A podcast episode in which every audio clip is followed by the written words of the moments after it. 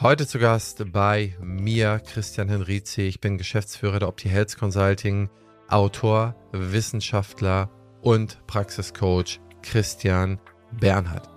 Christian hat die letzten Jahre in der Wissenschaft und Forschung damit verbracht, das Thema Wertschätzung mal so zusammenzutragen, dass er die neuesten wissenschaftlichen Erkenntnisse einfach mal auf Punkt bringt. Im Herbst erscheint sein Buch und ich konnte ihn vor der Veröffentlichung seines Buches sozusagen als Sneak Preview einige Geheimnisse entlocken, einige neue Methoden aus ihm herauskitzeln, was er empfiehlt, wie man irgendwo was feststellt, was eigentlich die verschiedenen Ebenen der Wertschätzung sind, warum und wie die Wertschätzung eigentlich mit der Geburt und mit sozusagen mit der Verbindung zwischen Mutter und dem Kind zusammenhängt. Und ich finde das einfach wahnsinnig spannend. Und obwohl ich mich lange damit beschäftige, habe ich von einigen dieser Sachen noch nie etwas gehört und insofern wird für meine sehr geschätzten Zuhörerinnen und Zuhörer eine ganze Menge dabei sein. Insofern ab ins Interview, ihr und euer Christian Henrizi. Herzlich willkommen zum Praxisflüsterer Podcast Staffel 7 Level Up Tellerrand Wissen für Zahnmedizinerinnen. Ich interviewe führende Experten und Expertinnen aus den Bereichen Gesundheit, Kommunikation, Finanzen, Leadership und vielen mehr. Denn genau die Themen, für die wir in der Hektik des Alltags oft keine Zeit finden, sind wichtig, um dauerhaft Höchstleistung zu erzielen und unseren finanziellen Erfolg zu sichern. Lass dich vom umfangreichen Wissen dieser Profis begeistern, setze ihre Tipps direkt um und werde mit deiner Praxis noch erfolgreicher. Partner dieser Staffel ist die BFS. Christian Bernhard ist zu Gast. Ich freue mich, dass du die Zeit gefunden hast, bei der Hitze mit mir heute zu sprechen. Herzlich willkommen, Christian. Erzähl mal, wer bist du und wo kommst du her? Hallo Christian, herzlichen Dank für die Einladung. Ich bin Christian Bernhard. Ich komme aus Südwestdeutschland, also aus Lörrach. Das ist direkt an der Schweizer und französischen Grenze. Ja, habe lange Erfahrung als Arbeitsmarktmanager, also habe mich da in den letzten Jahren auf das Thema Fachkräfte spezialisiert, was sich in meinen Augen zusammensetzt aus den Themen Recruiting, und Mitarbeiterbindung, Mitarbeiterentwicklung. Mein fachlicher Hintergrund ist da einerseits die Kommunikationspsychologie, andererseits ein volkswirtschaftlicher Hintergrund. Dann habe ich ja verschiedene Zusatzausbildungen gemacht zum Thema, also beispielsweise interkulturelle Ausbildung, ähm, Trainerausbildung zum Körpersprache- und Persönlichkeitstrainer und bespielt damit das ganze Format HR, beziehungsweise hauptsächlich Recruiting und Mitarbeiterbindung und habe eben auch zwei Bücher zu den Themen veröffentlicht bislang. Also das erste bei, über Recruiting vor zwei Jahren, das wurde jetzt dieses Jahr auch ins Englische übersetzt und dieses Jahr im Herbst kommt noch eins über Wertschätzung und das dient dazu, die Mitarbeiter zu binden. Also du sprichst mir absolut aus der Seele mit den Themen Recruiting und Wertschätzung. Das sind auch Dinge, mit denen ich mich eigentlich seit vielen, vielen Jahren beschäftige. Und umso freudvoller bin ich gestimmt, dass wir uns einfach mal über diese Themen unterhalten können, dass ich mir mit einem richtigen Fachmann darüber mal spreche, der mir meine Fragen beantworten kann. Und da freue ich mich drauf. Aber erzähl mal, Lörrach wahnsinnig spannende Gegend. Im Markgräfler Land, ne, so Istein, Effringkirchen, Lörrach, die ganze Ecke. Wie viel Grad habt ihr denn heute? Also heute hat es mal gewittert oder hat es schon angefangen zu regnen, aber die letzten Tage haben wir oft so die 36, 37 haben wir eigentlich souverän geknackt. War schon warm. Und, und windstill natürlich, ne? Ja, genau. Also das ist. Habt ihr da auch schon so Wasserknappheit für die Weinberge und so weiter? Gibt es da schon sowas?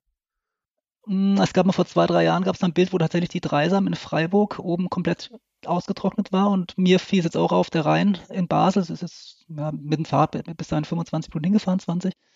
Der hat weniger Wasser und auch die Wiese natürlich, da merkt man es schon und ja, mal gucken. Also, also bis jetzt ist die Wiese, der, der Fluss in Lörrach noch nie ausgetrocknet, aber ich hoffe, auf das kommt natürlich nicht dazu. Aber sie ist ein bisschen weniger drin schon. Bist du denn dort unten groß geworden? Genau, ich bin da geboren, habe dann in Freiburg studiert war mal noch in Karlsruhe ein paar Jahre oben und zweimal auf die Kanarischen Inseln hatte ich meinen Ausflug, aber im, im Großen und Ganzen bin ich hier geboren, also 1975 und habe eigentlich ja, Zeit meines Lebens bis auf zehn Jahre vielleicht Ausnahme auch hier verbracht. Was fasziniert dich denn so an den sehr nah zusammenliegenden Themen wie Recruiting oder jetzt auch Wertschätzung, dass du so viel Arbeit reinsteckst, wahrscheinlich jahrelange Arbeit in Recherche, in Zusammenschreiben, in Rausstreichen, in wieder neu formulieren, bis es dann perfekt ist. Was treibt dich an, dass du dich auf diese Themen festgesetzt hast und nicht auf was ich, Raketenbau oder Astronomie oder Wetter oder Weinbergforschung? Du, witzigerweise ist ja meistens das, was du tust, zieht dich automatisch rein. Ne? Und, und ich hatte 2009 angefangen, als Arbeitsmarktmanager zu arbeiten, habe in dem Zusammenhang hunderte von Unternehmen auch gesehen, betreut bei der Personalsuche und hatte allerdings 2007 schon angefangen, da hatte ich, war, hatte ich mal ein ziemlich motivierendes Management-Seminar gehört, wo der empfohlen hat, dass man einfach jeden Tag eine Stunde Fachliteratur lesen soll. Und damals habe ich mir das Thema Kommunikation ausgesucht. Ne? Und dann seither stehe ich ja jeden Morgen eine Stunde früher auf und lese eine Stunde zu den Themen Kommunikation, Psychologie, Management und so weiter. Und das kannst rechnen, in 15 Jahren sind ungefähr mindestens 500 Bücher zusammengekommen. Und das Interessante ist, diese Inhalte bettest du dann automatisch, wenn du dann im, im Daily Business bist, dann schaust du, ja, dir fallen einfach Sachen, die du anwenden kannst. Und irgendwann werden es immer mehr und die, deine Ergebnisse werden besser. Deine Vorschläge kreativer, die Erfolge größer und die Identifikation steigt. Und dann machst du noch ein paar Zusatzausbildungen, Aufbaustudien dazu und dann irgendwann sagst du, okay, ich habe so viel Stuff. Ich glaube, ich habe 8.000 bis 10.000 Folien wahrscheinlich allein an Content, wo du sagst, okay, jetzt hole ich mal da die besten 200, 300 raus für ein gutes Buch zum Beispiel. Ne? So steigt die Identifikation mit dem Tun eigentlich, ne? Ja, aber wahnsinnig spannend. Äh, wenn du so viele Bücher gelesen hast, was sind denn so die ja, inspirierendsten Bücher oder Autoren für dich in den letzten Jahren in den Gebieten gewesen? Zum Thema Recruiting. Äh, ich fand eins von Obermann sehr gut. Das hieß ähm, einfach Professionalisierung vom Recruiting. Und stellen sie wirklich ein sehr, sehr intelligentes, wissenschaftlich top fundiertes Recruiting-Konzept vor. Ich mag allgemein die Bücher von Sprenger natürlich gerne, weil er sehr inspirierend ist. Als Philosoph ist er einfach ein Vorreiter und, und denkt halt Sachen schon ein paar Jahre früher. Und sonst, was hat mich zuletzt inspiriert? Ich höre gerade aktuell Adam Grant sehr gerne. Kannst du wunderbare Brücken schlagen. Und Martin Geht, auch sehr inspirierend seit einigen Jahren. Und von daher, man neigt jetzt dazu, immer die Bücher zu empfehlen, die man als letztes gelesen hat, weil natürlich die noch am präsentesten sind. Ich habe früher wenig Springer gelesen. Seit ich da so publiziert habe, lese ich gerne Springer. Das sind Fachbücher, die sind vielleicht nicht jedermanns Sache, so eine Zehner-Schrift, aber der Content ist zum Teil grandios. Und im Bereich der Kommunikation, was hat dich da so fasziniert, wenn du da ja, ja, ich klar, ich kenne das auch, man weiß immer nur das, was man in der letzten Zeit gelesen hat und das bleibt dann so hängen oder das geht mir sehr häufig so. Ich habe super Sachen vergessen, die ich im Studium hatte oder danach, was die aber nicht schlechter gemacht hat, sondern eigentlich, als ich mich wieder erinnert habe, dachte ich, oh Mensch, die waren doch so super. Wenn du dich dann so versuchst zu erinnern im Bereich der Kommunikation, also nicht unbedingt im Recruiting, was waren da so die Sachen, die dich da begeistert haben? Hört jetzt zwar wirklich platt an. Also im Bereich Körpersprache gibt es grandiose Bücher. Zum Beispiel da war eins, heißt Sprache ohne Worte, ist von einem Traumatherapeuten und beschreibt wirklich auf der untersten Ebene, wie sich im Prinzip das, das Denken, Fühlen im Körper aufbaut. Von Peter A. Lewin, also ein grandioser Traumatherapeut, geht sehr, sehr tief rein, erklärt es. Kommunikationspsychologie, klassisch Schulz von Thun, obwohl ich die Bücher am Anfang extrem unsexy fand. Also wenn du diese miteinander reden, eins, zwei, drei siehst, denkst du, äh, das sieht jetzt nicht gerade so prickelnd aus, aber wirklich never judge a book by its cover. Grandios, also sehr, sehr extrem lesenswert. Embodiment-Bücher, die zeigen, also eins war sehr schön noch von, von Amy Cuddy. Das ist eine Harvard-Professorin, die hat eins geschrieben. Titel war genau, ist sechs Jahre her, aber in dem Jahr 2016 waren die zwei Bücher, die ich am besten fand, war das eine Sprache ohne Worte und das andere von Amy Cuddy. Ach, du kannst dich doch noch sehr gut an die alten Schenken erinnern. Das, das, das also ich wiederhole sie oft. Man sagt immer, man lernt immer beim Lehren und ich habe halt die letzten, ich schätze mal seit 2015, habe ich sicherlich 500, 600 Seminartage gehalten und Vorträge gehalten und, und dann wälzt du die Sachen rüber und dann bleibst du natürlich im Saft. Das ist der Vorteil. Ne? Ja, stimmt. Also einige von den Autoren, die du genannt hast, sind auch bei mir im Podcast zu Gast. Einige habe ich schon aufgenommen, andere haben mir schon zugesagt. Das heißt, es wird eine interessante Staffel, wenn wir darüber sprechen. Christian, ich würde gerne tiefer reingehen. Du hast dann angefangen, das erste Buch zum Thema Recruiting geschrieben. Ich glaube, man zäunt das Pferd vielleicht von der falschen Stelle auf, wenn man jetzt über das Recruiting spricht und danach über Wertschätzung. Deswegen würde ich, glaube ich, zuerst über dein Werk Wertschätzung sprechen, was ja noch gar nicht draußen ist, sondern was erst im Herbst rauskommt. Aber bitte lege das Thema Wertschätzung doch mal für uns tiefer. Ne? Wie kann man sich da annähern? Kann man das vielleicht irgendwie unterteilen? Kann man da vielleicht in den einzelnen Punkten vielleicht achtsamer sein und so weiter und so fort? Hol uns da mal ein bisschen ab. Gerne. Also zuerst mal die Frage ist, warum sollten wir wertschätzen überhaupt? Also ist ein bisschen Schlagwort geworden die letzten Jahre. Und spannenderweise gab es von grandiosen großen Consultern Top-Studien dazu. Also die aktuellste ist letztes Jahr von McKinsey rausgekommen. Und da haben die gezeigt, dass es eklatante blinde Flecken bei den Arbeitgebern gibt. Man spricht ja von dieser Great Resignation, von diesem Big Quit, das große Kündigen, kann man auch sagen, das große Davonlaufen. Und dann haben sie mal untersucht, was sind eigentlich die Prioritäten der Mitarbeiter oder warum kündigen die schlussendlich? Und was glauben die Arbeitgeber, warum die kündigen? Und dann haben sie so 20 Aspekte in Fokus genommen und haben das Ranking setzen lassen. Und das Spannende war von den Top vier Gründen, warum die Arbeitnehmer schließlich kündigen und gehen, treffen Arbeitgeber nur einen. Und das ist der vierte, also der unwichtigste eigentlich von diesen vieren. Und das ist mangelnde Work-Life-Balance. Das haben die Arbeitgeber auf dem Schirm. Was sie nicht auf dem Schirm haben, sind die Top 3. Und Top 1 ist von den Arbeit, warum Arbeitnehmer kündigen, laut dieser aktuellen McKinsey-Studie, mangelnde Wertschätzung durch die Organisation. Top 2, mangelnde Wertschätzung durch die direkte Führungskraft. Trifft für diesen alten Spruch, Mitarbeiter kommen zu Unternehmer, verlassen ihre Vorgesetzten. Top 3 ist mangelndes Zugehörigkeitsgefühl.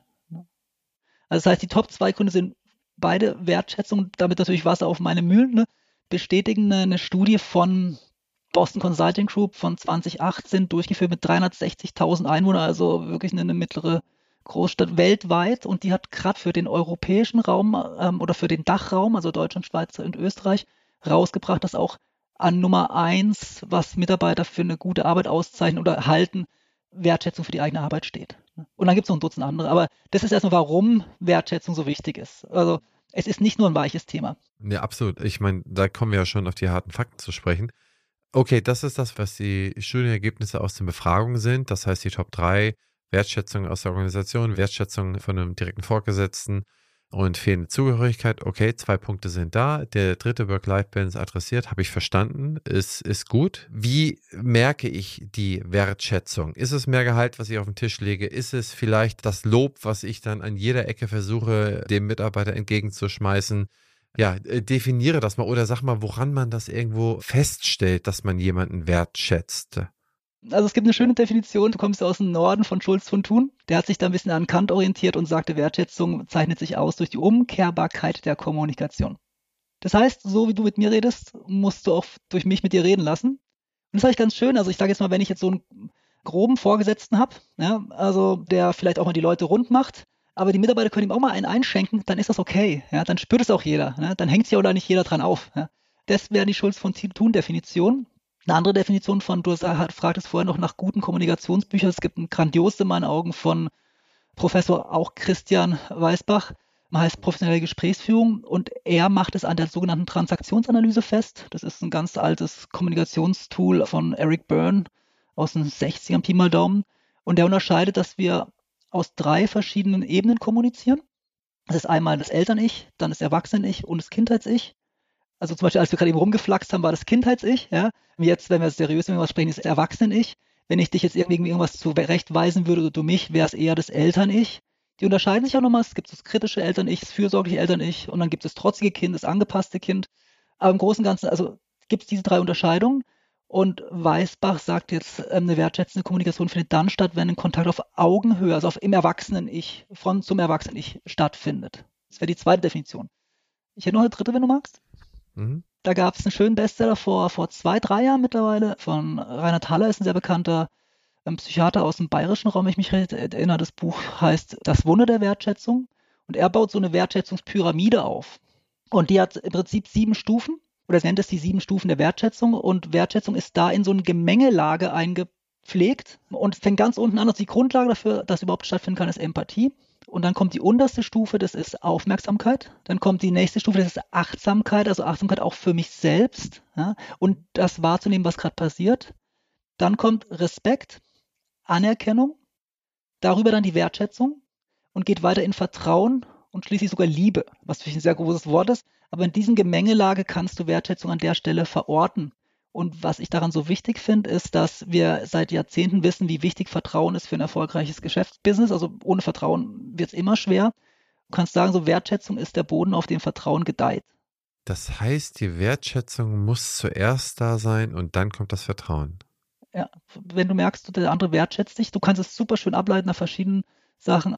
Ich kann dir noch eine neurobiologische Definition geben, dann runden wir das schön ab. Habe ich mit Gerald Hüther auch letztes Jahr im Interview schön vertieft. Er hatte mal in einem Buch beschrieben, dass wir neurobiologisch, also wir werden im Mutterleib auf zwei Zustände geprägt. Also während du und ich als Embryo im Mutterleib waren, da haben wir zwei Zustände erfahren. Das eine war der der ständigen Verbundenheit mit der Mutter und der zweite war der des kontinuierlichen Wachstums. Und interessanterweise sind diese beiden Zustände im Gehirn ganz tief verankert und dienen dann Zeit unseres Lebens als Referenzen, an denen wir dann die Qualität von irgendeiner Situation beurteilen. Also sprich, wir schauen immer, sind wir gerade verbunden als soziale Wesen und haben wir die Möglichkeit, uns zu entwickeln und zu wachsen. Und als ich das gehört habe, dachte ich, Mensch, da muss ich mal den Gerald Hüder darauf ansprechen. Ist nicht das sogar eine wunderbare Definition für Wertschätzung? Und dann hatte ich ihn im Interview und schlage ihm das vor und dann sagte er, nee, das ist nicht Wertschätzung. Und in meinen Augen ist Wertschätzung sowieso was, was viele so als Anstrich machen. Das, wovon ich spreche, das ist Liebe, sagt er.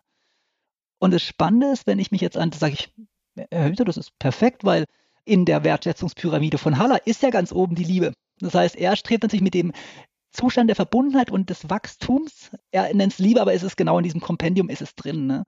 Und von daher ist es relativ einfach. Also was ich an dieser neurobiologischen Herleitung sehr schön finde, ist, dass ich mich fragen kann als Führungskraft, fühlt sich mein Mitarbeiter gerade verbunden, so wie ich mit umgehe? Oder gerade vielleicht jetzt am, am Zahnarztstuhl oder das ist eine hektische Situation. Und jetzt macht der Zahnarzthelfer irgendeinen Fehler, ne? Oder gibt es falsche Teile und, und, und natürlich ranzt man den dann vielleicht mal an, weil man sagt, ja, erstens möchte man ja keinen Fehler machen, man hat jetzt vielleicht Zeitdruck und zweitens hat man es ihm vielleicht schon mal gesagt, ja. Und jetzt besteht natürlich, wenn man ihm sozusagen dann den schwarzen Peter zuschiebt, ne? wie fühlt sich der Mitarbeiter dann? Führt es nicht eher dazu, dass er Angst hat, dann gerade noch einen nächsten Fehler hinterher schiebt? Ne? Also eine Qualität ist, fühlt er sich noch verbunden und eine zweite ist, hat er die Möglichkeit zu wachsen, sich zu entwickeln, was Neues zu lernen das sind so die beiden Sachen, wonach ich das ganz schön beurteilen kann, ob jetzt nach Hütern liebevolles oder nach mir ein wertschätzendes Feld vorliegt. Also ich finde dieses Bild hervorragend. Und zwar in dieser Pyramide, wenn es sozusagen die Verbundenheit und die Entwicklungsfähigkeit ist, dann habe ich ja für mich verschiedene Intensitäten. Je weiter ich nach oben gehe, betrachten wir vielleicht eine persönliche Beziehungsebene mit meinem Partner, mit meinem Kind. Ein bisschen weiter runter vielleicht mit ganz engen Freunden, Familie, Brüdern, Schwestern, Eltern, Großeltern. Und dann habe ich ja irgendwo, das ist vielleicht nicht ganz oben angesiedelt, mit Liebe, mit Mitarbeitern, das ist zwar auch manchmal gegeben in, in der Zahnarztpraxis, aber das ist ja nicht dem Bereich, den ich meine, sondern ich habe die Intensität weiter runter, aber unter auf den gleichen sozusagen Logarithmen gebaut. Ich habe den gleichen Algorithmus. Das ist Verbundenheit. Sinngemäß, auch wenn mal ein barsches Wort fällt, ich stehe trotzdem zu dir und du kannst dich auf mich verlassen und ich lasse dich trotzdem weiter wachsen.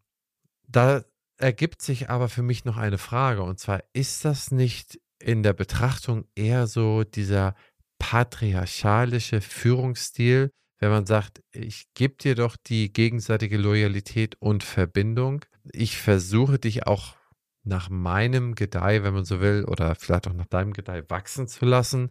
Ist die Augenhöhe da eigentlich noch gewährt? Wie meinst du es konkret? Also, dass ich die Frage besser äh, erfasst? Ja, ähm, Mutter-Kind. Da ist ja das Verhältnis, wer ist Mutter, wer ist Kind, wer wenn man so will, steht über dem einen. Das heißt, jemand gibt doch die Verbundenheit zum Kind. Jemand lässt jemanden doch wachsen. Wenn ich das jetzt auf meine Mitarbeitersituation sehe, dann bin ich ja sozusagen auch jemand, ich gebe dann die Verbundenheit, ich lasse dann auch wachsen. Könnte das missgedeutet werden dahingehend, dass man vielleicht nicht auf Augenhöhe mit jemandem steht und wenn man das nicht tut, muss man das überhaupt? Wusstet ihr schon, dass BFS Health Finance ein umfassendes Angebot an Weiterbildung anbietet? Das abwechslungsreiche Programm bietet immer genau die Themen an, die euch interessieren. Lasst euch von kompetenten Experten überzeugen, profitiert von echten Mehrwerten und vernetzt euch mit Kolleginnen und Kollegen. Ob in atemberaubenden Locations oder online von genau dem Ort, an dem ihr euch gerne aufhaltet. Mit der BFS werden Fortbildung zum Erlebnis. Alle Infos unter meinebfs.de. Praxismanagerin mit IHK-Zertifikat. Ein bewährter Lehrgang im neuen Hybridformat. Unsere theoretischen Inhalte werden in den ersten acht Wochen online bei freier Zeitanteilung vermittelt. Weil manche Inhalte allerdings in Präsenz am besten vermittelt werden können, geht es nach der Online-Phase an sechs aufeinanderfolgenden Tagen im schönen Schloss Wolfsbrunn weiter. Am letzten Tag wird vor Ort die IHK-Prüfung abgenommen. Lehrgangsstart ist im September 2022. Die detaillierten Inhalte, die Termine und die Anmeldemöglichkeiten finden Sie unter www.opti-pm.de. Sichern Sie sich jetzt noch einen der begehrten Teilnehmerplätze für 2022. Ja, was du meinst im Prinzip im Systemischen, dadurch, dass ich ja der bin, der das Klima schafft, stelle ich mir trotzdem über einen anderen, dadurch geht ein Stück weit die Augenhöhe verloren, meinst du. Ne? Und ich denke, jetzt müssen wir differenzieren. Also systemisch gesehen wird bereits an diesen Themen gearbeitet.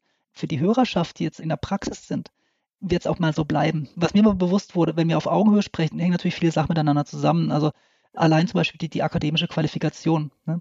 Und jetzt in der normalen Unternehmung, das wurde mir aber bewusst im Ärztekontext oder gerade bei Praxen, du hast jetzt, wenn du eine normale Firma hast, in Anführungsstrichen, da hast du Leute, die einen haben eine Ausbildung, die anderen haben ein Studium, vielleicht einen Bachelor, arbeiten zusammen, dann hat vielleicht einer einen Master und irgendwo hat man vielleicht einen Doktor. Ja?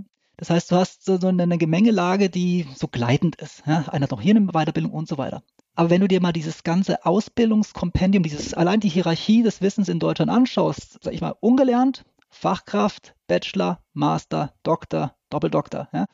Und jetzt treffen halt in gerade in Zahnarztpraxen regelmäßig Azubis, ausgelernte Fachkräfte, nicht auf dem Bachelor, nicht auf dem Master, sondern auf dem Doktor. Ja, und das heißt, du hast natürlich da ein Gefälle, ein Hierarchiegefälle. Das birgt in meinen Augen eine gewisse Brisanz, weil der Statusunterschied so hoch ist. Ja. Gleichzeitig hast du einen Kunden, der im Fokus steht, äh, vor dem natürlich auch der Arzt sein Gesicht wahren muss. Ne. Also beim, beim normalen Arzt ist das so, der sitzt da mit ihm alleine. Das ist wirklich eine ganz interessante Konstellation. Also ich habe ja auch schon zwei Artikel geschrieben, eins für Dentista kam und ein anderer kam für Kiefermagazin raus. Also irgendwann, man ist ab und zu beim Zahnarzt, wo mir das ganz klar wurde. Und ich habe jetzt gerade eine neue Zahnärztin, weil mein Alter in, in Rente ist.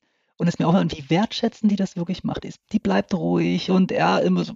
Also wir wissen ja, es gibt in der Kommunikation eine Sache und eine Beziehungsebene. Ne?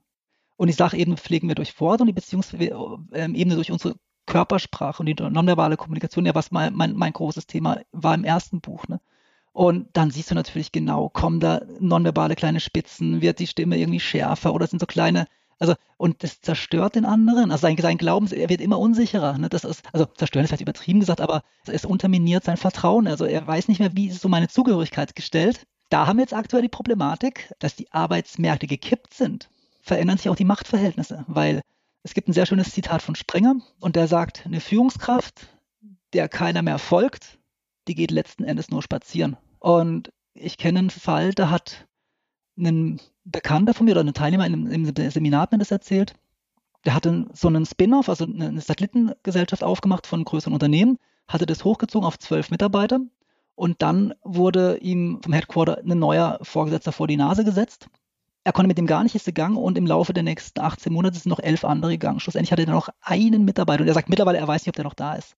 Aber was ich meine ist, jeder Mitarbeiter, der geht, entzieht im Prinzip der Führungskraft die natürliche Legitimation der Führung. Ne? Also Führung ist nichts, was du per Autorität oder per Position in der Hierarchie hast. Führung als Dienstleistung ist der Gedanke, der auch seit ein paar Jahren kursiert. Ne? Das heißt, du sagst, die Basis dessen ist die Wertschätzung. Wenn wir jetzt mal sozusagen deine Definition 3 mal zur Grundlage nehmen und sagen, wir betrachten es neurologisch und wir nehmen das Verbundenheit und Wachstum wir lassen diese Nicht-Augenhöhe zu, da es die halt teilweise auch nicht gibt. Wir wissen aber darum, wie kriegen wir dann eine Kommunikation hin, dass sich einer, der sozusagen aufblickend, also der sich nicht auf Augenhöhe befindlich, aber darunter befindlich findet, dass wir den wertschätzen mitnehmen. Was sind da so deine Ansätze? Wie kann man die Kommunikation dann wertschätzend machen? Mit dem Wissen, was wir jetzt haben? Also, wenn wir diese neurobiologische Definition zugrunde legen, ne, dann kommt ja sehr schnell diese Verbundenheit bedeutet auch Sicherheit. Wir können nur dann wachsen, wenn wir uns sicher fühlen. Also es gibt sogar bei den beiden Hierarchie, wenn ich mich unsicher fühle, ne, nicht verbunden, werde ich nicht wachsen können. Und da kommen wir an dieses Safe Space Konzept, das sowohl bei New Work dabei ist, als auch psychologische Sicherheit. Was ich sagen möchte einfach, ich habe in meinem Buch über 100 Micro-Habits und, und kleine Techniken und Möglichkeiten beschrieben, wie man wirklich dieses Verbundenheitsgefühl oder dem Mitarbeiter wertschätzen begegnet. Was ich sehr hilfreich finde, ist in dem Augenblick die Transaktionsanalyse, die ich vorher gesagt habe. Ich kann zum Beispiel, wenn es der Mitarbeiter einen Fehler gemacht hat, kann ich sagen, nee, Sie haben es schon wieder falsch gemacht oder ach, ich habe Ihnen doch gesagt, Sie müssen mir den weißen Bohrer geben, ich bin jetzt nicht Experte. ja, oder da, nein, hier brauche ich das andere Teil. Ja, oder Sie können sagen, nee, ähm, schauen Sie das daneben, ich habe das oben rechts einsortiert oder sonst immer oben rechts es gibt ihnen die Möglichkeit, das nächste Mal das klarer zu machen und es entwertet ihn nicht. Also der Grundsatz, den du aufsetzen kannst, ist als Person voll akzeptiert, aber auch für sein Verhalten voll verantwortlich. Ne, diese Trennung von Sache und Person, mit der kann ich schön arbeiten.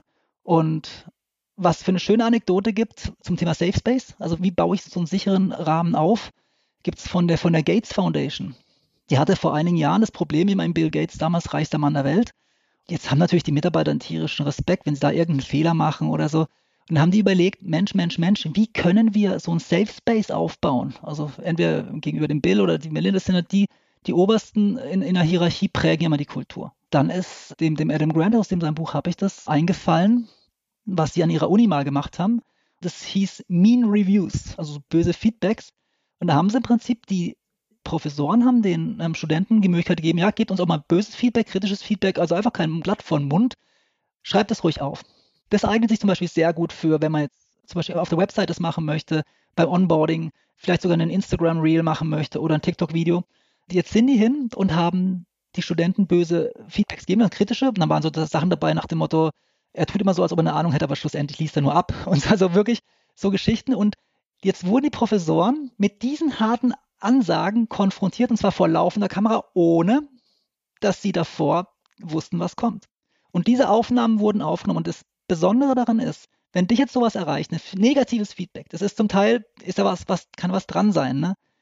dann nimmt es dir ganz kurz die Maske vom Gesicht. Jetzt ist die Frage, gehst du sportlich und witzig damit um oder nicht? Ja, also wenn ein hierarchisches Verhältnis ist, haben die Leute immer Angst, oh Gott, wenn ich was Falsches sage, ich bin ja von ihm abhängig, dann ist er sauer und, und was ich, dann fliege ich raus oder keine Ahnung, dann macht mir das Leben schwer. Gibt auch Menschen, die machen das, ja.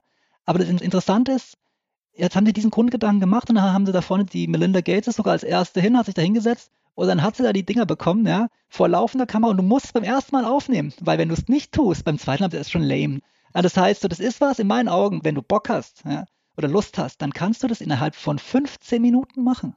Du gehst hin sagst, Leute, wisst ihr was, wir machen ja mal Safe Space, wir machen ein bisschen Werbung nach außen. Ich zeige euch, dass ich auch mal ganz witzig sein kann, ja. Schreibt mal stille Post auf Moderationskarten alle eure Sachen auf. Wir mischen das durch. Danach hängt einer seine Handykamera auf mich drauf und ein Dritter liest vor.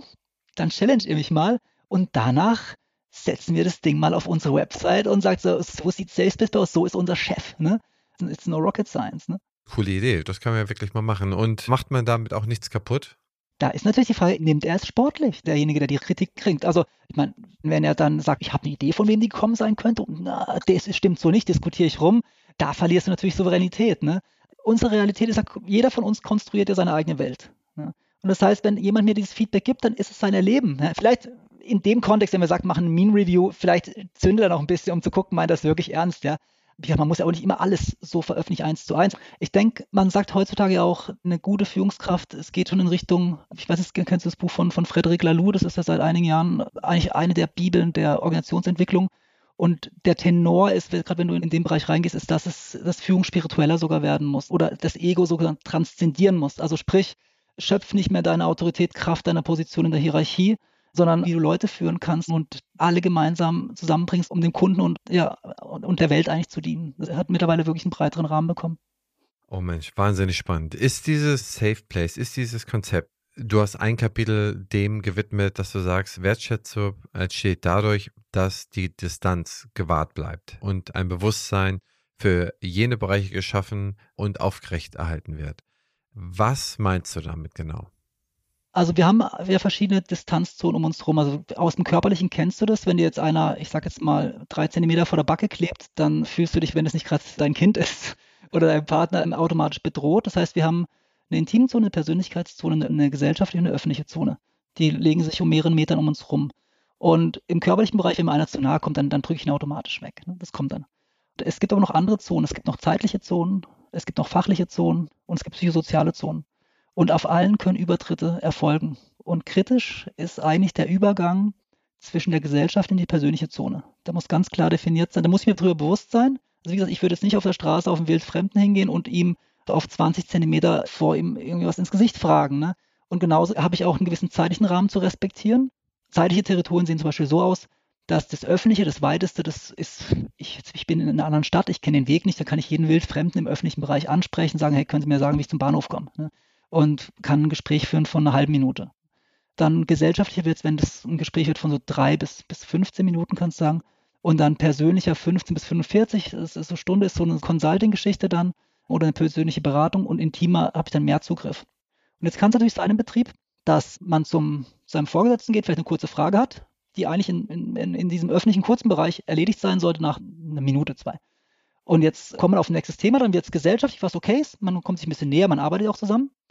Und jetzt ist auf einmal, wird da, jetzt fällt dem Vorgesetzten was ein und dann redet er nochmal weiter. Ne? Und dann auf einmal äh, sprengt er so diese Viertelstunde und dann kommen sie in den persönlichen Bereich rein und jetzt hast du ein Problem, oder? Also jetzt, wir kennen es ja alle im Privaten, wie schwer das schon ist, dann elegant sich zu verabschieden. Aber was machst du denn, wenn es dein Chef ist? Ja? Dann kannst du nicht sagen, hey Chef, super spannend, talk to the hand, ich bin raus. Wie mache ich das? Und das ist zum Beispiel Wertschätzung durch die Führungskraft, dass sie dann diese Ungeduldssignale des Mitarbeiters wahrnimmt. Ne, Habe ich zum Beispiel als Checkliste alle im, im Buch drin, ist zum Beispiel, na, ich schaue jetzt seine Mimik sparsamer, reagiert er nicht mehr mit Verstärkern, fragt er nicht mehr nach, wird allgemein auch seine Gestik ein bisschen weniger oder im Extremfall macht er die Arme zu und, und lehnt er sich ein bisschen zurück, schaut er unauffällig vielleicht zur Uhr, Ausgang oder zum Fenster sucht nach Fluchtwegen. Und ein letzter, der schönste, den eigentlich die wenigsten oder außerhalb von der Körpersprachewelt kennen, sind die Fußspitzen.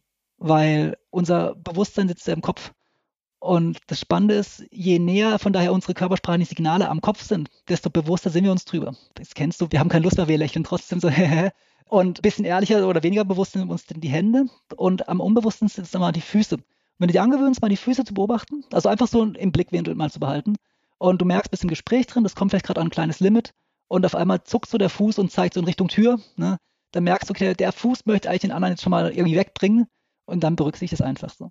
Okay, ah, das sind coole Tipps alles. Also das ist der zeitliche Raum, sagtest du, der fachliche Raum. Was ist der psychosoziale Raum genau? Der ist im Prinzip so, man sagt immer, es gibt keine dummen Fragen, aber es gibt halt Fragen, die darf man nicht stellen zum Beispiel. Ne? Also im Forschungsgespräch sind sie schwanger zum Beispiel. Das ist ein ganz klarer Übergriff. Ne? Oder auch ähm, angenommen, du gehst ich, auf andere Menschen zu und fragst einfach Sachen, die sie nicht gehören. Ne? Das es ja. Und das ist zum Beispiel auf der Frageebene ein Übergriff. Und da habe ich mir überlegt, Mensch, wie kann man das noch ein bisschen systematisieren? Und witzigerweise kommst du aus dem Norden, aus der Gegend, wo Schulz von Thun stark war, wurde mir bewusst, ja, du kannst eigentlich die vier Seiten der Nachricht wunderbar nehmen und die mappen auf diese vier verschiedenen Territorien. Also du kannst sagen, pass auf, Sachebene ist öffentlich, klar, ich meine, über die Sache kann man ganz neutral reden. Ne? Dann kommt als nächstes die Selbstkundgabe. Das heißt, ich sage was, was ich denke. Ne? Und sagt der andere, ja gut, das ist gesellschaftlich, jeder kann ja sagen, was er möchte. Ne? Persönlicher wird es dann auf der Ebene der Beziehungsbotschaft. Da sagt ja, wie stehen wir zueinander, was bist du für einer? Also ich greife in deinen persönlichen psychosozialen Raum ein und ganz intim wird es beim Appell. Wenn ich dir sage, du, jetzt machst du das und das, ja, dann entsteht ja automatisch so ein negativer Appelldruck, nennt man das in der Psychologie. Und so kannst du eigentlich sagen, diese vier Territorien, also lege ich den Fokus auf die Sachebene oder platziere ich einen direkten Appell im schlimmsten Fall oder betone ich die Selbstkundgabe oder eben die Beziehungsebene. Ne? Ja, okay. Ich finde es spannend, dass du diese Differenzierung vornimmst. Die macht aus meiner Sicht, wenn ich mir das so richtig das Bild vor Augen führe, dieser ja mehrere Seiten einer Botschaft von Schulz und Thun, dann kann man das damit übereinbringen. Ich finde eigentlich die Zwischenpunkte, sozusagen die Zwischenthemen immer so, so spannend. Wenn jetzt jemand sagt, okay, du bist psychosozial übergriffig, das heißt, du fragst mich, bist du schwanger oder das, meine, das macht man einfach nicht. Das weiß jeder von uns, auch nicht nur nicht im Vorstellungsgespräch, aber ich meine, in was für Fettnäpfchen möchtest du reingehen, wenn du eine Frau fragst, ob sie schwanger ist? Ne? Du kannst doch nur verlieren, ja, im Zweifel oder jemanden entblößen oder jemanden bloßstellen oder dich schlecht fühlen lassen.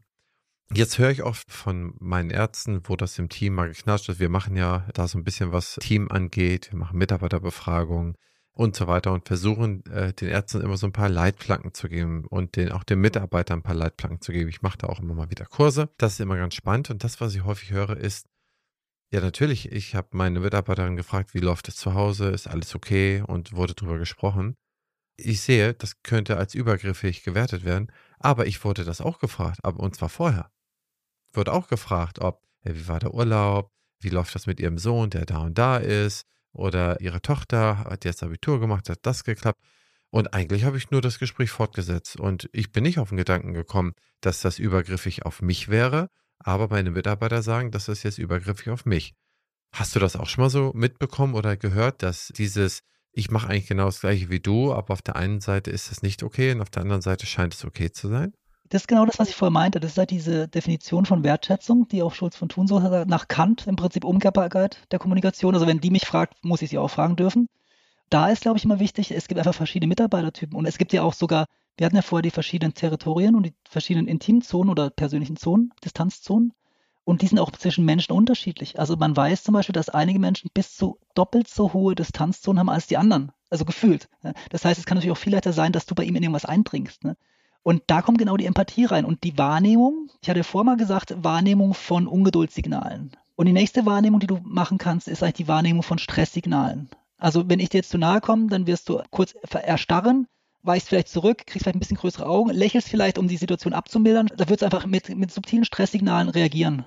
Das Interessante ist, ich muss mir natürlich dafür wirklich öffnen, also die wahrzunehmen und dann sehe ich aber auch, reagiert der andere mit, mit einem kleinen Zögern zum Beispiel ne? oder reduziert es ihm Status, dass er ähm, vielleicht so kurz ja, dann eine Antwort gibt. Also das, es gibt also so, so klassische Signale, die anzeigen, dass dem anderen ein bisschen was unangenehm ist. Und meistens, wir sind intuitiv, wir kommunizieren ja alle unser Leben lang.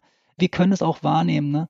Wichtig ist halt, dass du jetzt nicht durch einen Mitarbeiter, eine Mitarbeiterin, die dich solche Sachen fragt, ja, wenn sie dich fragt und du fragst sie zurück, dann ist es völlig in Ordnung. Dann muss in meinen Augen muss sich keiner was, was anhören lassen. Also weil, ja, das ist ja genau das auf Augenhöhe, ähm, was wir wollen. Ne? Kann es schon sein, dass die Mitarbeiterin übergriffig ist, dass es nicht ihr Job ist, den anderen nach seinem Privatleben auszufragen. Ne? Jetzt kommt ja genau das, verstehst du? Wenn jemand dann in diesen Bereich reindringt, was eindeutig der persönliche, vielleicht sogar intime Bereich ist, man kann als kleine Eselsbrücke, wenn man die räumlichen Territorien nimmt, wir haben angefangen bei dem öffentlichen Bereich, dann kommt der gesellschaftliche, dann der persönliche und dann der intime, dann kannst du sagen, so der gesellschaftliche Bereich ist so die Sie-Zone, der persönliche Bereich ist dann die Du-Zone, ja, und der ganz intime ist natürlich die, die engste familiäre Zone. Und in dem Augenblick, in dem jetzt eine Frage in diesen Bereich reinzielt, ne, bringt sie sich ein Stück weit in den intimen Bereich rein. Und jetzt muss das so sehen, es ist ja immer wechselseitig.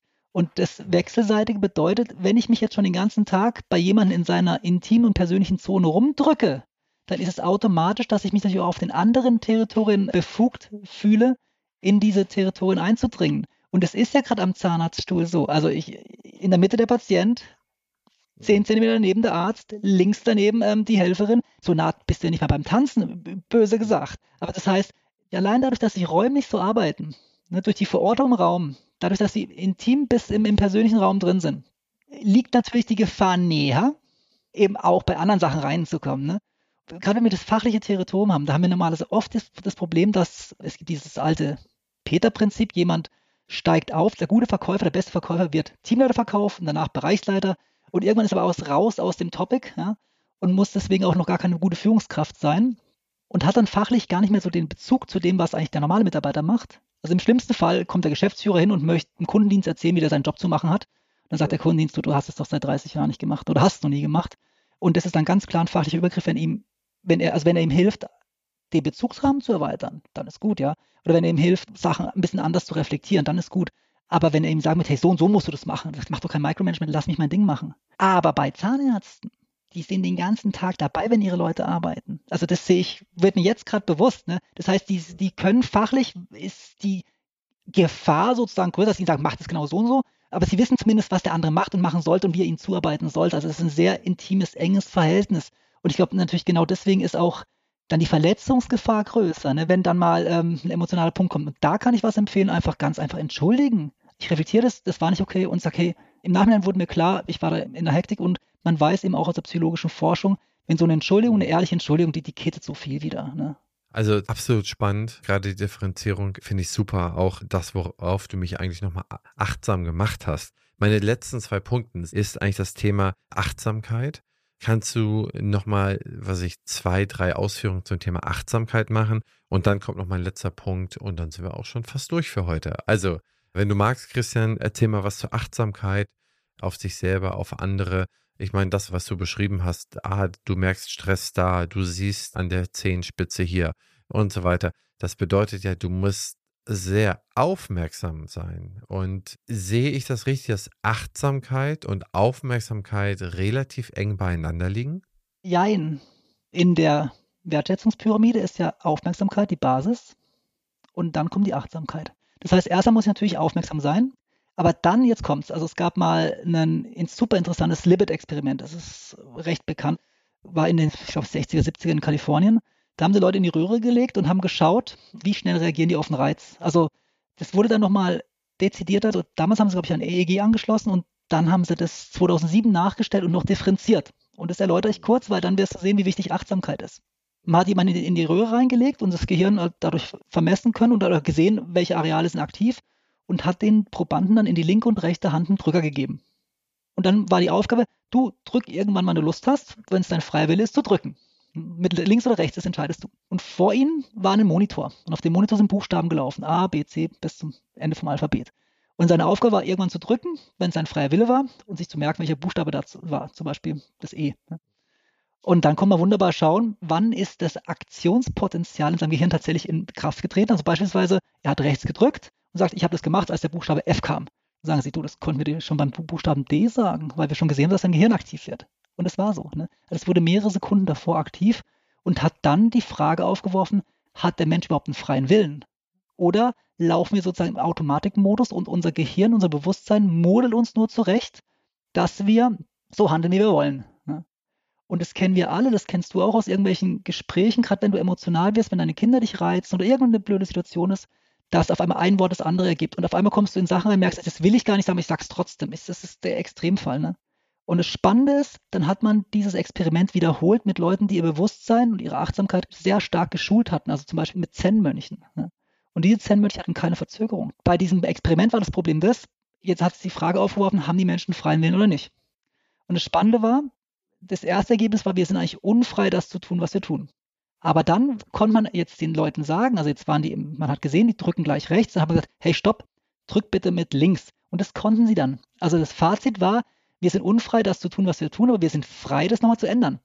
Und diese Freiheit hängt von unserer Achtsamkeit ab. Das hat eben diese Ergebnisse mit diesen Mönchen gezeigt, weil die konnten genau das eins zu eins steuern. Es gibt wunderbare Achtsamkeitsübungen und die befähigen uns also, die unterste Stufe, diese Wahrnehmung, der Reiz, der kommt, den nehmen wir auf. Und jetzt ist die Frage, macht er mit uns, was er will? Oder erfassen wir ihn, halten ihn aus und sagen, ich entscheide, was ich will. Und das ist Achtsamkeit. Und Achtsamkeit ist wie ein Muskel. Du kannst es einfach regelmäßig, solltest du das schulen. Kannst du bei den kleinsten Sachen, gerade Achtsamkeit, das kannst du sehr oft sehr, sehr gut schulen. Also du kannst sagen, ich atme bewusst durch, wenn ich irgendwie zum Beispiel einen gewissen Reiz höre, so einen, einen Hupen draußen oder, oder, oder so. In meinem Buch sind viele drin, aber es gibt auch Google mal die besten Achtsamkeitsübungen. Aber der Effekt ist tatsächlich, dass ich verhindern kann, dass meine Kommunikation entgleist, wenn ich achtsam bin. Cool, und ich würde eigentlich gerne aufhören, wie wir angefangen haben. Du hattest eine Studie zitiert, die sagte, Punkt 1 ist Wertschätzung der Organisation, Punkt 2 des Vorgesetzten und Punkt 3 ist die fehlende Zugehörigkeit. Jetzt haben wir diese Ergebnisse, aber du sprichst ja auch über Recruiting. Was sind denn die Sachen in einem Personalgespräch oder bei dem Recruiting, wenn du Mitarbeiter ansprichst? weswegen sollte sich der Mitarbeiter oder die Mitarbeiterin für dich entscheiden? Denn genau diese drei Punkte, die du jetzt genannt hast, a, Wertschätzung durch die Organisation, Wertschätzung durch den Vorgesetzten und Zugehörigkeit zu der Organisation, kann der Rekrutete, der Bewerber ja an der Stelle noch überhaupt nicht erahnen. Das heißt, was sind denn die Entscheidungsgründe, dass sich jemand für mich entscheidet? Und da auch am besten sowas wie die Top 3 oder Top 5, wenn du da was hast. Also man sagt, wenn eine Firma Stellen ausschreiben muss, hat sie eigentlich schon ein Problem. Das heißt, eine gute Firma kann ihre Stellen eigentlich in der Regel über Mund-zu-Mund-Propaganda besetzen.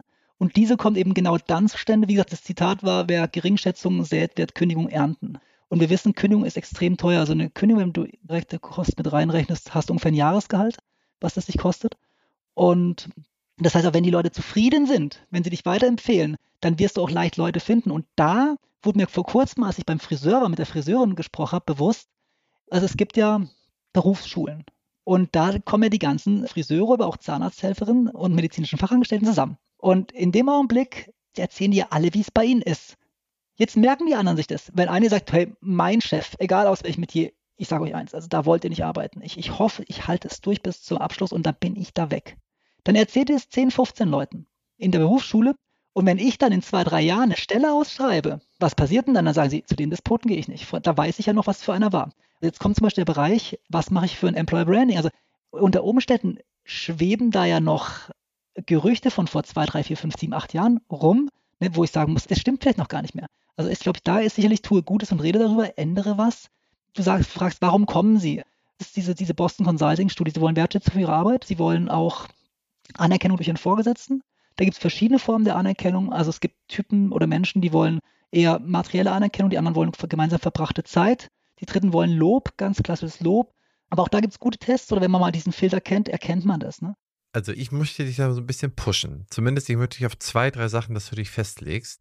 Denn es ist ja so, dass gerade durch die ganzen Babyboomer, die jetzt in die Verrentung gehen, da fallen einfach auch nicht nur durch Kündigung, sondern einfach auch durch Verrentung ne, Stellen weg. Jetzt habe ich ein Bewerbungsgespräch. Jetzt sitzt aus meiner Sicht eine tolle Kandidatin, ein toller Kandidat vor mir und ich möchte diesen einstellen. Was sind die wichtigen Sachen für denjenigen, warum er sich jetzt für mich entscheiden könnte oder sollte? Also das frage ich in der Beratung, arbeite ich oft als Ärzte. Warum sollte eigentlich jemand bei Ihnen arbeiten? Ne? Aber auch das kommt auf die Kandidaten an. Es gab eine fantastische Studie, die genau gezeigt hat, dass es da zwei Welten in Deutschland gibt. Wirklich zwei Welten. Also es war vom, vom Next Expertiser Institut, das ist bei euch in Bremen oben. Und die hat gezeigt, dass gerade diese Generation YZ, die teilt sich auf. Die einen sind wirklich ziemlich genau die Hälfte, 48 Prozent, sagen, ja man, let's go, Future, wir wollen selbst gestalten, alles machen. Andere sagen, nee, wir wollen, dass so bleibt, wir wollen Sicherheit, wir wollen, wir wollen kalkulieren, wir wollen wissen, was uns erwartet, ne? wir wollen klare Ansagen. Also die Kunst ist, das zu erkennen und ihnen dann auch das zu ermöglichen. Und natürlich je nach Position. Sie wollen eine Verbundenheit. Also jeder von uns möchte ein gutes Verhältnis zu seinem Vorgesetzten haben, weil wir wissen, es ist die Hölle, wenn das nicht so ist. Sie wollen auch eine schöne Positionierung im, im Team, sich da im Team zugehörig fühlen. Und da kann es zum Beispiel sein, oder machen gute Firmen, dass sie sagen, erstes Gespräch mit Personaler und, und Vorgesetzten. Und aber wenn die Entscheidung getroffen ist, dann habt ihr noch ein Gespräch mit dem Team. Und wenn im Team auch nur einer sagt nein, dann kommt ihr halt nicht rein. Ich weiß nicht, ob das kommunizieren muss, aber intern ist das so. Ja? Hat den Vorteil, dass wenn sie dann reinkommen, sie auch wirklich wissen, sie sind, sind willkommen und das Team steht auch dazu. Also ein starker Team, das ist diese Verbundenheit, von der wir vorher gesprochen haben. Und dann natürlich die Möglichkeit zu wachsen. Also nicht zu sagen, du bist jetzt hier ein Rädchen im Getriebe, sondern du hast Gestaltungsmöglichkeiten, dieses Empowerment. Ne? Aber Empowerment nicht in der Art und Weise, ja, mach dir Gedanken, aber ich sage dir dann doch, ob es richtig oder falsch ist und was du zu tun hast, sondern ruhig mal ein Projektteam machen und sage, ich vertraue euch, legt mal los und habt vielleicht einen erfahrenen Mitarbeiter dabei, der schon für die, die Firmenmaxime steht. Ne? Was sehr, sehr wichtig ist, gerade für Junge, diese, man sagt ja auch diese Generation Y, weil diese Generation Y, weil das Warum so wichtig ist. Ich habe fantastische Erlebnisse gemacht oder ähm, Erfahrungen gemacht, wenn ich mit Firmen einen Warum-Workshop durchgeführt habe. Also weil wir wissen, ich habe ein Team, ein Team ist eine komplexe Gemengelage und da braucht es eine sogenannte kohärenzstiftende Kraft, also einfach eine, die Ruhe im Karton bringt, aber natürlich nicht, nicht durch draufhauen, sondern so, dass alle harmonisch miteinander kooperieren können. Und jetzt brauchen wir in einer immer komplexer werdenden Welt eigentlich eine immer größere Heterogenität in der Gruppe und die wird immer schwerer für die Führungskraft kohärent zu machen. Und jetzt weiß man, dass ein übergeordnetes Anliegen, das Warum, der Sinn, der Purpose, das eben auch die letzten Jahre durch die, durch die Businesswelt geht, dass die eben sozusagen die Rolle der Führungskraft ersetzen kann, weil sie eben diesen Sinn, dieses Warum stiftet und dem kann sich dann sogar die Führungskraft auch unterordnen. Also man kann, habe ich fantastische Erfahrungen gemacht und nicht nur ich, wenn du mit einer Firma mal mit einem Team einen Warum-Workshop durchführst und die wissen auf einmal, ich habe schon feuchte Augen in diesen Workshops gesehen, weil die Leute auf einmal wieder klar wurden, warum sie das Ganze überhaupt machen, ja. Und dann hältst du das für dich fest und dann kannst du dich auch dem unterordnen. Und wenn du dann in so einer sinnstiftenden, äh, starken Gemeinschaft arbeitest, wo du sagst, hey, schau mal, ich habe hier eine Idee, das würde doch so zu dem passen, was wir eigentlich machen wollen, dann sagen sie anderen, ja, Mann, hast du recht, probier das mal aus. Weil es geht nicht darum, ob der Chef ja oder nein sagt, sondern es geht darum, ob das den tieferen Sinn der Unternehmung auf die Straße bringt. Ne? Und ja, wenn du so Sachen bietest, dann hast du auch kaum Probleme, ähm, Leute zu finden. Ne? Und da musst du noch publizieren, dass du es bietest. Aber wenn du es bietest, dann hast du Mund-zu-Mund-Propaganda, dann hast du deine Angestellten, die im Prinzip so Streitäxten für deine Sache werden, mal um es mal so zu also, ähm, so hängt es zusammen. Also das ist, ist nicht immer einfach, aber das ist der, der Kerngedanke. Nicht immer einfach, aber der Kerngedanke. Wissenschaftler, Autor und Coach Christian Bernhard in den Themen Recruiting, und Wertschätzung unterwegs, seit vielen, vielen Jahren 500 Bücher gelesen, finde ich wahnsinnig beeindruckend. Konnte ganz viele Studien hier zitieren. Ich glaube, das ist eine ganz, ganz spannende Folge geworden. Und ich danke dir, lieber Christian, für deine Zeit, für deine Insights, für auch deine praktischen Tipps. Und ich muss sagen, viele davon habe ich noch nie gehört. Also insofern super interessant. Das eröffnet mir die Perspektive auch nochmal, hier nochmal was anderes auszuprobieren. Also, ich danke dir. Ich wünsche dir in Lörrach eine ja, gute Zeit und freue mich wahnsinnig auf das Erscheinen deines Werkes im Herbst. Christian, ich danke dir auch. War spannend, kurzweilig, also sehr interessant. Grüße in den hohen Norden, von uns aus gesehen. Ich bedanke mich auch fürs Gespräch, sehr inspirierend. Vielen Dank. Liebe Zuhörerinnen und Zuhörer, ich hoffe, es hat euch auch gefallen. Wenn ihr Fragen habt, wie immer an henrizi.opti-hc.de. Und ich würde mich sehr freuen, wenn es euch gefallen hat, über eine kleine kurze Bewertung bei Spotify oder iTunes mit einem kleinen Text. Das hilft wirklich beim Algorithmus. Und bis zur nächsten Folge, ihr und euer Christian Henrizi.